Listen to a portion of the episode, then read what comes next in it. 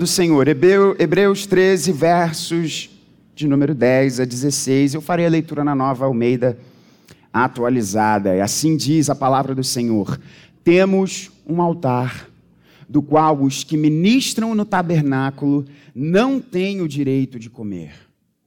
Pois aqueles animais cujo sangue é trazido pelo sumo sacerdote para dentro do Santo dos Santos, como sacrifício pelo pecado, tem o corpo queimado fora do acampamento.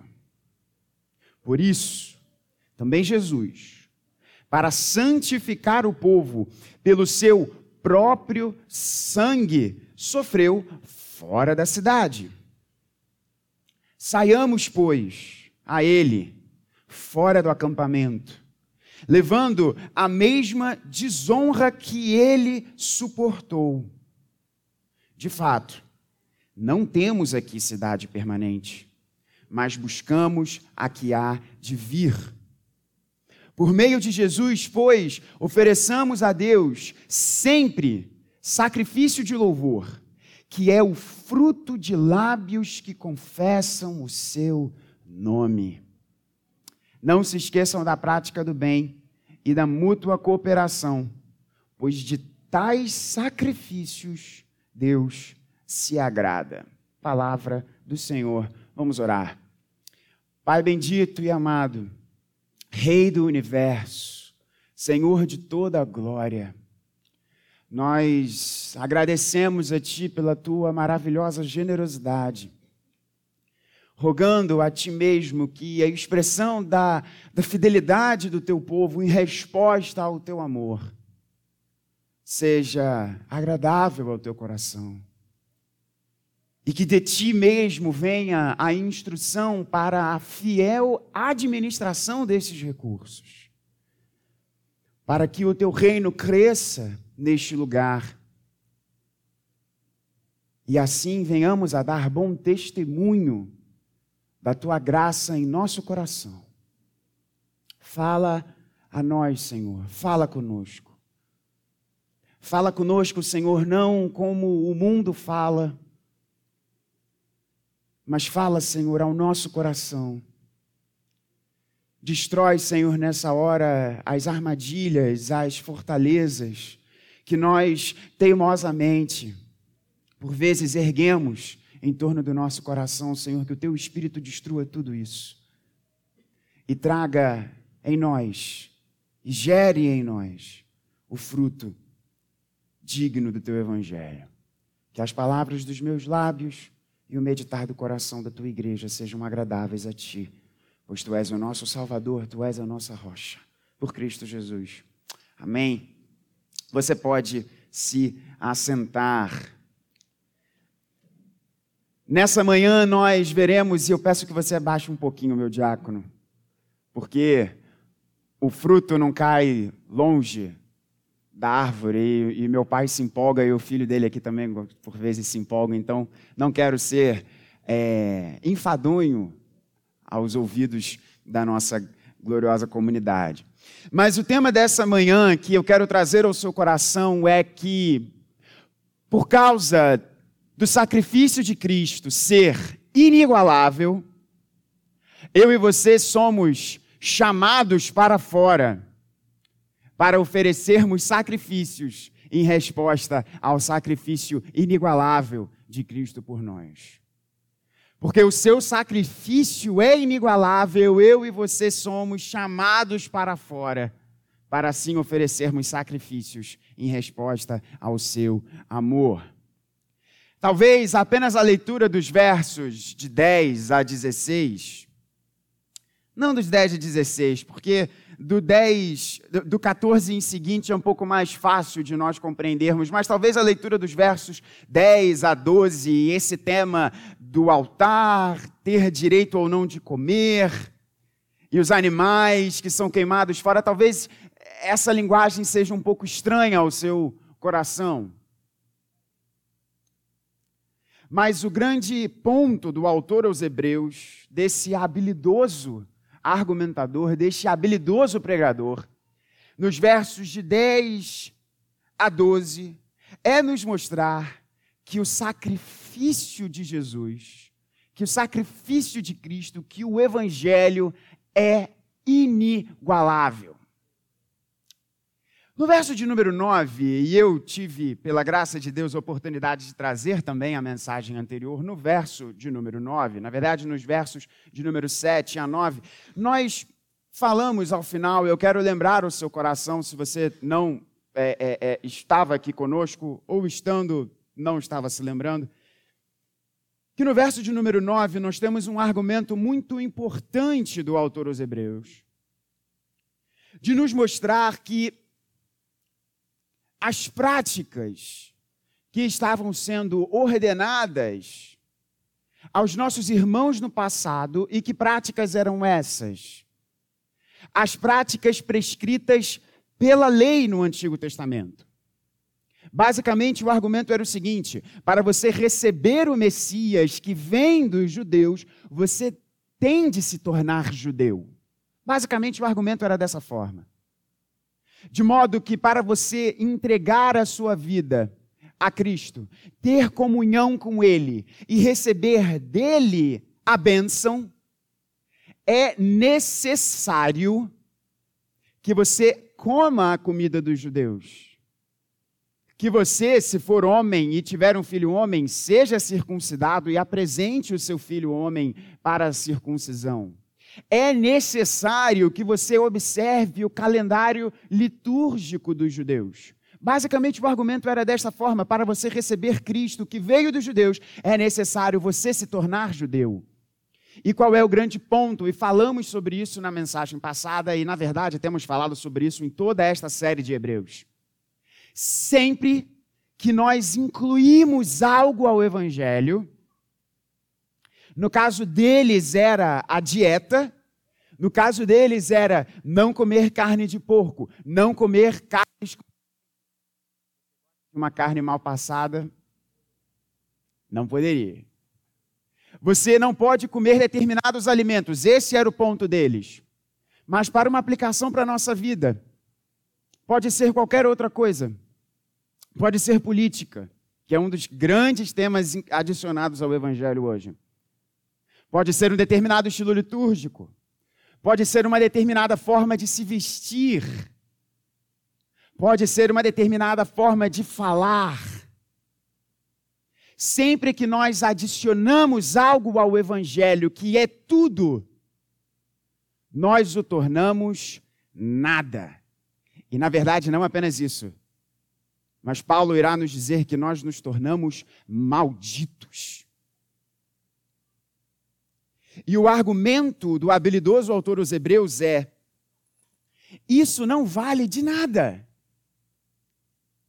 Porque não é a comida que comemos que confirma o nosso coração, mas o que vale é termos o nosso coração confirmado com graça. É a graça de Cristo, é a livre entrega do seu amor por nós isso é que há proveito, nisso há proveito. Não há proveito quando nós incluímos algo ao Evangelho e diluímos o seu poder. Esse é o argumento no verso de número 9. E todos os versos seguintes são construídos com base nessa afirmação. E meu irmão, minha irmã, eu quero dizer ao seu coração que é fundamental você entender isso. O Evangelho, só o Evangelho e nada além do Evangelho. E nada além do Evangelho. E ele vai dizer então, agora no verso de número 10. Acompanhe e, e dá uma chacoalhada aí na cabeça para você entender o argumento aqui. Ele diz o seguinte: Eles estão dizendo a vocês, comam isso não comam aquilo. Mas isso não importa de nada. Não há verdadeiro proveito nessas coisas. E no verso de número 10 diz: Nós, os que cremos, nós, nós temos um altar. do qual estes que dizem a vocês, façam isso e não façam aquilo, eles não têm direito de participar deste altar. Preste a sua atenção, preste atenção aqui neste ponto. Aqueles que dizem para você ser de Cristo é necessário que você faça isso, que você não faça aquilo, que você pense dessa determinada forma e não dessa, adicionando coisas ao Evangelho, o autor aqui diz: Nós temos algo que eles não têm o direito de comer. Como que essa argumentação aqui se dá? Se você já foi, se você já leu o Antigo Testamento, se você leu principalmente o texto, o livro de Levítico, você irá perceber que o coração da fé do Antigo Testamento é o sistema sacrificial. Todo o coração da administração do pacto no Antigo Testamento é o sistema sacrificial. E veja bem, nós não estamos dissociados dessa fé. Esse é um ponto muito importante, irmãos. O Novo Testamento é apenas a administração e a concretude, a nova administração, perdão, e a concretude daquilo que nos é prometido e que nos é apresentado no Antigo Testamento. Por que, então, reverendo, que nós não apresentamos sacrifícios? Porque o sacrifício foi apresentado em Cristo Jesus.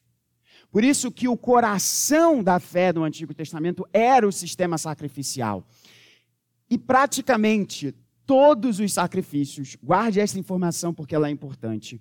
Praticamente todos os sacrifícios, após eles serem apresentados a Deus, os sacerdotes comiam aquela carne.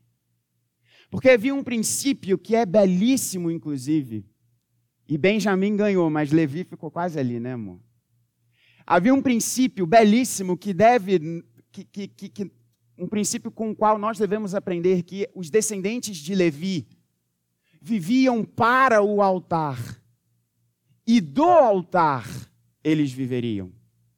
É o princípio de você vive para o altar e do altar você vive. Por isso que nós pensamos muito em dar o nome do nosso filho de Levi, mas talvez aí o segundo, né, amor? Ou o terceiro e por aí vai. Eu ouvi um amém aí. E eles se alimentavam destes sacrifícios. Então, sempre que um animal era apresentado como sacrifício a Deus, no lugar daquele que estava apresentando o sacrifício, apontando para o sacrifício perfeito que um dia viria, Cristo Jesus, os sacerdotes se alimentavam destes sacrifícios era o sustento deles. E aqui o que o autor está querendo nos dizer é o seguinte: estes, acompanhe a argumentação dele, estes que dizem para vocês, é necessário você se alimentar da comida dos judeus para você ser crente, para você receber o evangelho, é necessário você observar as regras dos judeus, eles se alimentam desse altar. Mas nós temos um altar que é inigualável em comparação com, com o altar que estes homens querem forçar vocês a tomar parte. E deste altar, eles não têm direito de participar. Porque eles estão impondo sobre vocês regras que não são o Evangelho. E não há comunhão entre o verdadeiro Evangelho e o Evangelho falso. E, reverendo, qual é o evangelho falso? É toda mensagem que diz que Cristo não é suficiente. E isso é muito sério, meu irmão, minha irmã. Há muitas falas hoje por aí dizendo que, na verdade, Cristo não é suficiente, tem que ter uma coisinha a mais. Tem que ter algo a mais. E o Espírito Santo quer dizer a todos os que pensam assim: vocês não têm direito de participar do verdadeiro altar. Porque o verdadeiro altar só tomam parte do verdadeiro altar aqueles que têm o seu coração confirmado com graça e não com obras. E não com aquilo que a gente adiciona. E se o problema dos nossos irmãos no passado podia ser comida, como disse, temos diversos outros hoje. O sacrifício de Cristo é inigualável. Deste altar nós participamos. Deste altar que nós participamos. E por que, que o sacrifício de Cristo é inigualável? Verso de número 11 e 12. Então, só para você entender claro, por isso que ele diz que deste altar, no verso de número 10, os que ministram no tabernáculo, ou seja, os, os sacerdotes que estavam ainda oferecendo sacrifícios, ignorando que o pleno sacrifício já havia sido apresentado. O autor dos Hebreus diz: eles não têm direito de participar do nosso altar, porque o nosso altar é um altar de graça, e não há comunhão entre o verdadeiro evangelho e o falso evangelho. E o falso evangelho sempre será Cristo e mais alguma coisa. Fuja disso. Nós teremos uma aula hoje maravilhosa, tenho certeza. Eu tive o spoiler do material. Fique aqui. Nós falaremos sobre anjos, diabo e os demônios. Polêmico, tema leve, tema tranquilo. Não serei eu que darei aula, mas lá eu vou ter que dar muitos pitacos. Eu já, já, eu já sei disso. E o maior autor, o maior autor, agora preste atenção aqui, o maior autor de qualquer fala que você precisa de Jesus e mais alguma coisa, se chama Satanás. É o diabo que quer incluir nas nossas igrejas a ideia de que você precisa de Jesus e algo mais. É Jesus e você só caminhar por um determinado lado, seja ele direita ou esquerda. É Jesus e você não se vestir de uma determinada forma. É Jesus e você ser necessariamente alguém que vai para o monte orar, senão você não tem a bênção de Deus. Isso é do diabo, isso não vem do Espírito Santo. Lembre-se disso. E por que que esse altar, então, que aqueles que advogam, que defendem que é Jesus e mais alguma coisa, por que eles não têm parte nesse altar? Por que eles não têm o direito de comer? Porque o sacrifício de Cristo, o verdadeiro altar do Senhor, que é a cruz, é inigualável em valor. Veja, versos de número 11 e 12. Pois aqueles animais cujo sangue é trazido pelo sumo sacerdote para dentro do santo dos santos como sacrifício pelo pecado, têm o corpo queimado fora do acampamento. Por isso também Jesus, para santificar o povo, pelo seu próprio sangue, sofreu fora da cidade. Acompanhe com atenção a construção do argumento do Espírito Santo aqui, nesses dois versos. Lembra que eu falei a vocês que praticamente todos os sacrifícios no Antigo Testamento, os sacerdotes se alimentavam da carne dos animais. Por quê, pastor? Porque eles não tinham terras. Então, como disse, os levitas, eles viviam para o altar e do altar retiravam o seu sustento. Eu disse praticamente todos. Porque havia uma exceção que confirmava a regra. E a exceção que confirma essa regra está em Levítico 16. E eu peço a você, se você está com uma Bíblia de papel, anota aí, faz um, um círculozinho para você lembrar. Ler Levítico 16 em casa. Como que funcionava Levítico 16? Levítico 16 era o Yom Kippur, era o dia do perdão. E nesse dia, nesse dia, alguns sacrifícios eram apresentados três, basicamente, cujo corpo dos animais não era consumido pelos sacerdotes. Não era. No Yom Kippur, no dia do perdão, nós temos dois bodes e um novilho. Dois bodes e um novilho. Eram esses os animais sacrificados no dia do perdão. Na verdade, dois deles eram sacrificados, um não era. Como que acontecia o dia do perdão? O sumo sacerdote o sumo sacerdote. E nós já vimos aqui em Hebreus qual é o papel do sumo sacerdote. É aquele escolhido, é aquele especial para fazer mediação, intermediação, trazer Deus e os homens para relacionamento. Por isso que Cristo Jesus é o nosso sumo sacerdote e o perfeito mediador. Ele apresentava por si e pela sua família um sacrifício. Ele iniciava o dia dizendo: Senhor, eu sou responsável por fazer a mediação, trazer Deus e o seu povo para perto, mas eu não sou digno, eu tenho pecado, portanto, eu ofereço este sacrifício para mostrar que a minha vida, por si só, não pode, não tem poder, não tem condições de sofrer a retribuição por aquilo que eu fiz e deixei de fazer. E ele oferecia, portanto, um, um sacrifício em seu nome e da sua família. Esse era o novilho.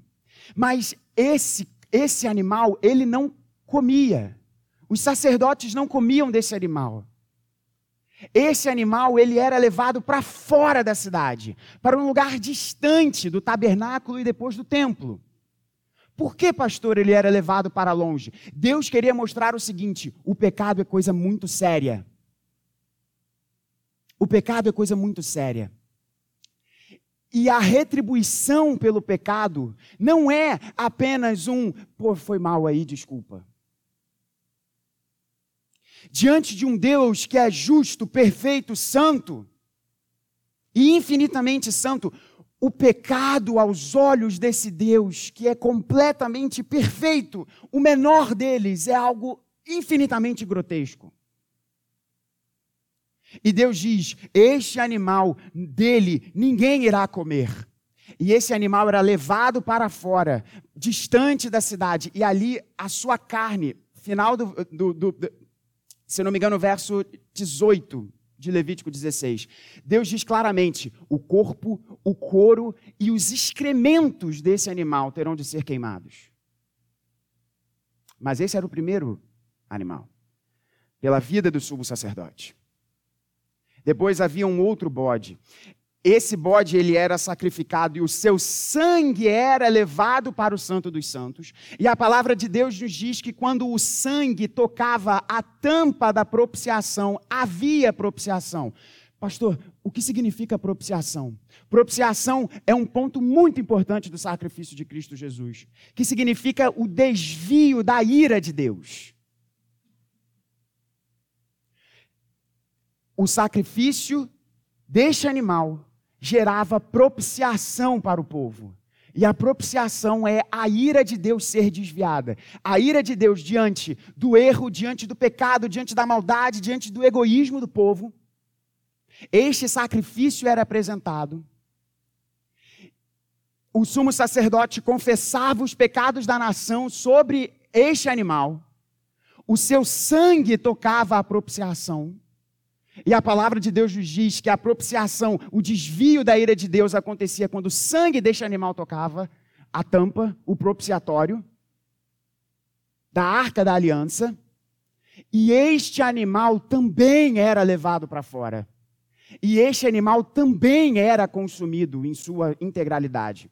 Para Deus dizer: a minha ira contra o pecado será desviada, será colocada sobre este animal, e nada dele irá sobrar. Pastor, mas que Deus sério esse, né? Exatamente, irmãos. Porque de Deus não se brinca. E como disse numa outra mensagem, com toda a licença poética aqui neste púlpito, Deus não é o nosso brother. Mas havia um último animal. Havia um último bode. E é lindo o que acontecia com este animal. O sumo sacerdote, na tenda do encontro, antes do templo ser construído. Ou na porta do Santo dos Santos, que era um local separado do restante do templo. Diante da nação, ele confessava, colocava de novo sobre a, a cabeça daquele bode, e ele mais uma vez buscava o Senhor e confessava o pecado da nação. E um outro levita, algum servo deste sumo sacerdote, levava este animal para fora da cidade. E esse animal era deixado correr solto para fora da cidade e ali havia expiação. Então, propiciação é uma coisa, expiação é outra. E qual é a ideia da expiação? Se a propiciação é o desvio do furor da ira de Deus para aquele objeto que estava sendo, para, aquele, para aquela vida que estava recebendo a ira dele, a expiação era mostrar o seguinte: uma vez que o sacrifício foi apresentado, não mais há pecado sobre a nação. Uma vez que Deus tratou o problema, não há mais, não há mais culpa, não há mais problema de consciência. Porque não foi você que tratou o problema do seu pecado, foi o próprio Deus. E este bode era solto no deserto para correr livre e nunca mais voltar para a cidade chamado de bode emissário. Ditado muito fora da Bíblia, que é o tal do bode expiatório, não tem a ver com isso. Tem uma, é uma má aplicação dessa explicação. Isso tudo acontece em Levítico 16, mas Levítico 16 tem um ponto muito importante e eu peço a sua atenção. Levítico 16 nos diz: Isto é estatuto perpétuo. Levítico. De... Oh, obrigado, meu querido. É sábado de descanso solene para vocês, e vocês se humilharão. E Deus diz: é estatuto perpétuo. Ou seja, todos os anos, todos os anos, incessantemente, todos os anos, isso deveria ser reproduzido. Isso deveria ser feito mais e mais, ano após ano. Mas o autor aos Hebreus diz: Estes animais eles eram consumidos fora da cidade. E eles eram consumidos fora da cidade porque eles estavam, na verdade, apontando para aquele que ia ser totalmente separado do Pai e sua vida seria totalmente consumida fora da cidade. Os romanos sacrificavam os piores criminosos. E é terrível falar algo, falar isso, porque foi isso feito com o nosso Senhor Jesus. O nosso Senhor Jesus foi tratado como o pior dos criminosos. E eles diziam: essa vida, ela não é digna de ter o seu fim dentro da cidade. Porque é importante você entender bem o papel da cidade nesse contexto. Cidade era o local de acolhimento, era o local de encontro entre Deus e o seu povo. Era na cidade que o templo estava. Portanto, ir para fora, ir para longe da cidade, significaria você estar num local perigoso, distante. Não havia lugar para você dentro da cidade. E o Império Romano dizia: os piores criminosos, eles serão crucificados fora da cidade. Porque eles não são dignos de ter a sua vida encerrada dentro da cidade. E isso foi feito com o nosso Senhor Jesus.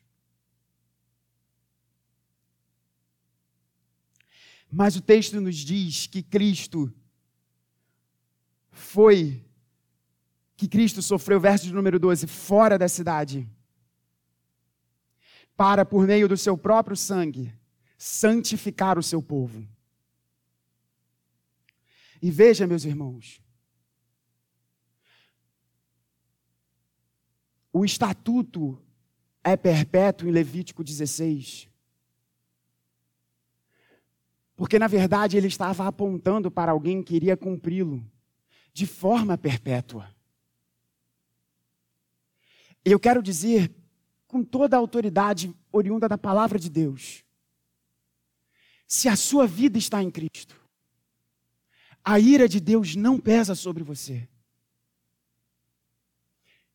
E se você está em Cristo, você está limpo.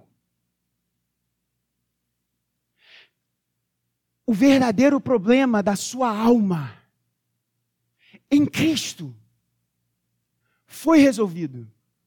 E se você ainda não entregou a sua vida a este que é inigualável em seu amor, eu digo a você, ele pode fazer isso.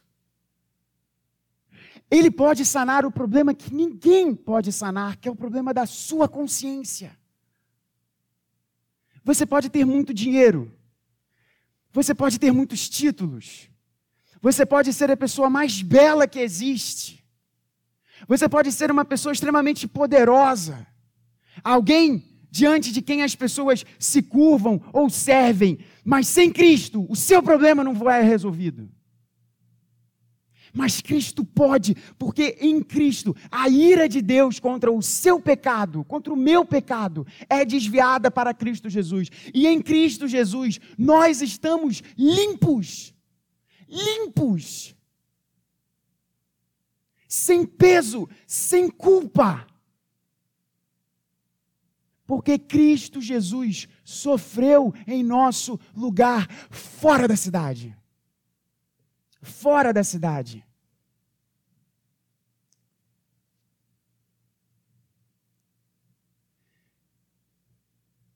O sacrifício de Cristo é inigualável. E assim como Cristo morreu fora da cidade, nós somos chamados diante desse sacrifício inigualável a oferecermos sacrifícios a Ele. Mas, reverendo, não é de graça, é pura graça. Mas uma vez que nós estamos diante desse sacrifício, nós somos chamados à resposta. Nós somos chamados a responder esse sacrifício de Cristo Jesus por nós. Nós somos chamados adiante desta grande declaração de amor. E eu ontem ouvi algo muito correto de uma irmã em Cristo. O amor não é um sentimento, o amor é uma decisão acompanhada de atitude. E isso Cristo Jesus fez por nós. O texto aqui, e eu quero apenas trazer isso ao seu coração, para nós orarmos e terminarmos essa mensagem por aqui, introduzir as respostas que o texto irá nos dar sobre que respostas eu e você temos de dar diante desse grande sacrifício de Cristo por nós. Entenda bem, veja, é resposta. Não é condicionante para esse sacrifício vir sobre a sua vida. É resposta, não é um passe, não é um ticket, não é um bilhete, não é algo que você compre. É algo que, uma vez você percebendo que a ira de Deus não mais recai sobre a sua vida e que você está limpo. Que respostas? O que você, o que você pode fazer para responder a este grande amor?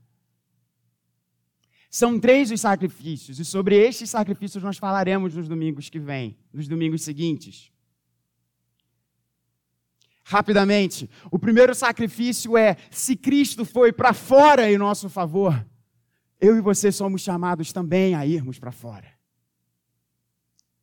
Se Cristo foi morto, se ele se entregou voluntariamente por nós, se ele foi para fora da cidade, se ele foi para o lugar de desconforto, se ele foi para o lugar em que aqueles não são bem recebidos, não são vistos, o Evangelho diz: se Cristo fez isso por você, se Cristo Jesus fez isso pela sua vida, e Ele fez isso por você quando você ainda era um opositor a Ele, agora você deve ir a outros também. E levar essa mensagem. E levar a mensagem deste sacrifício. Nós vamos também para fora do acampamento, nós vamos também para fora da cidade. A dinâmica do evangelho é sempre essa: vem e vê, vai e sirva. Cristo Jesus te atraiu para Ele, para que você, uma vez atraído por Ele, você vá a outras pessoas, você leve essa mensagem, você sirva, você vá para fora da cidade. E eu peço a Deus que você pense, Senhor, será que eu estou ficando demais dentro da cidade? Veja bem, estou falando aqui em termos simbólicos.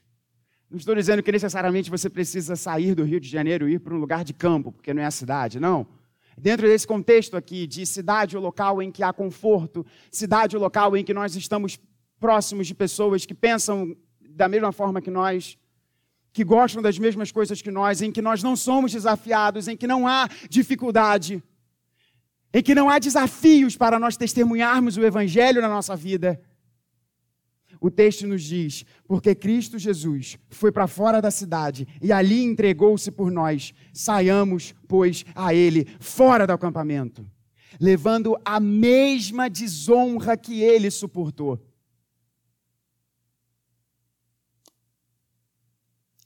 significa que eu e você seremos sim humilhados. Significa que eu e você, defendendo o Evangelho, falando sobre as verdades eternas do Evangelho, as pessoas irão nos ridicularizar. Significa que nós iremos sofrer. Mas, irmãos, essa é a dinâmica da igreja desde Atos. Por que seria diferente conosco? Porque Deus não iria nos chamar ao sofrimento do verdadeiro testemunho do Evangelho se é assim que Ele tem construído a sua igreja, desde sempre. E se isso não acontece comigo e com você, é porque há algo de errado. O primeiro sacrifício é o sacrifício de encontrar Cristo fora da cidade, fora da nossa zona de conforto, fora do nosso lugar de acolhimento para nós sermos acolhimento para as outras pessoas. O segundo sacrifício que nós iremos falar é o sacrifício do louvor. E eu tenho certeza que alguns aqui mais experientes, quando eu li o verso, lembraram daquela canção. O meu louvor é fruto, né, do teu amor por mim, Jesus, lábios que confessam o teu nome. Que coisa linda. Sacrifício de louvor. Nós louvamos a Deus em resposta ao sacrifício dele por nós. E por último, o sacrifício de boas obras. Sacrifício de boas obras. Nós não fomos salvos por conta das nossas boas obras, mas nós fomos salvos para fazê-las. Então, como responder ao sacrifício de Cristo? Que nós iremos falar em maiores detalhes nos próximos domingos. Nós nos entregamos integralmente à missão de Jesus. E essa missão de Jesus pode ser aqui ou pode ser num outro lugar. Mas ele sempre vai envolver ir para fora, sair, ir ao encontro de outras pessoas. Nós o adoramos e tenha certeza, irmãos, evangelização só existe para que haja adoração. Nós evangelizamos para que haja maior adoração. Nós evangelizamos para vermos pessoas cantando, e é tão lindo ouvir a igreja dizendo: A tua igreja te adora.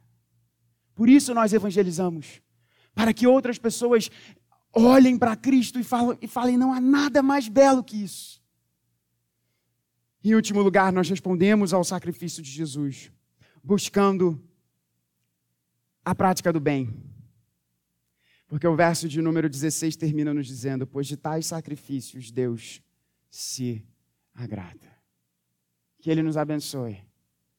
E a oração desse jovem, não tão jovem pastor, mas jovem pastor, 34 anos ainda é jovem. É que, meu irmão, minha irmã, você tenha os olhos do seu coração abertos ao inigualável valor do sacrifício de Jesus sobre a sua vida.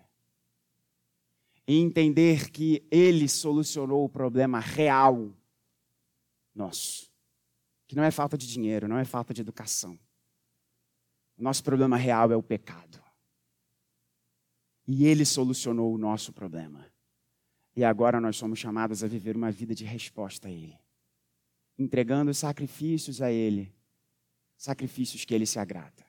Que Deus nos abençoe.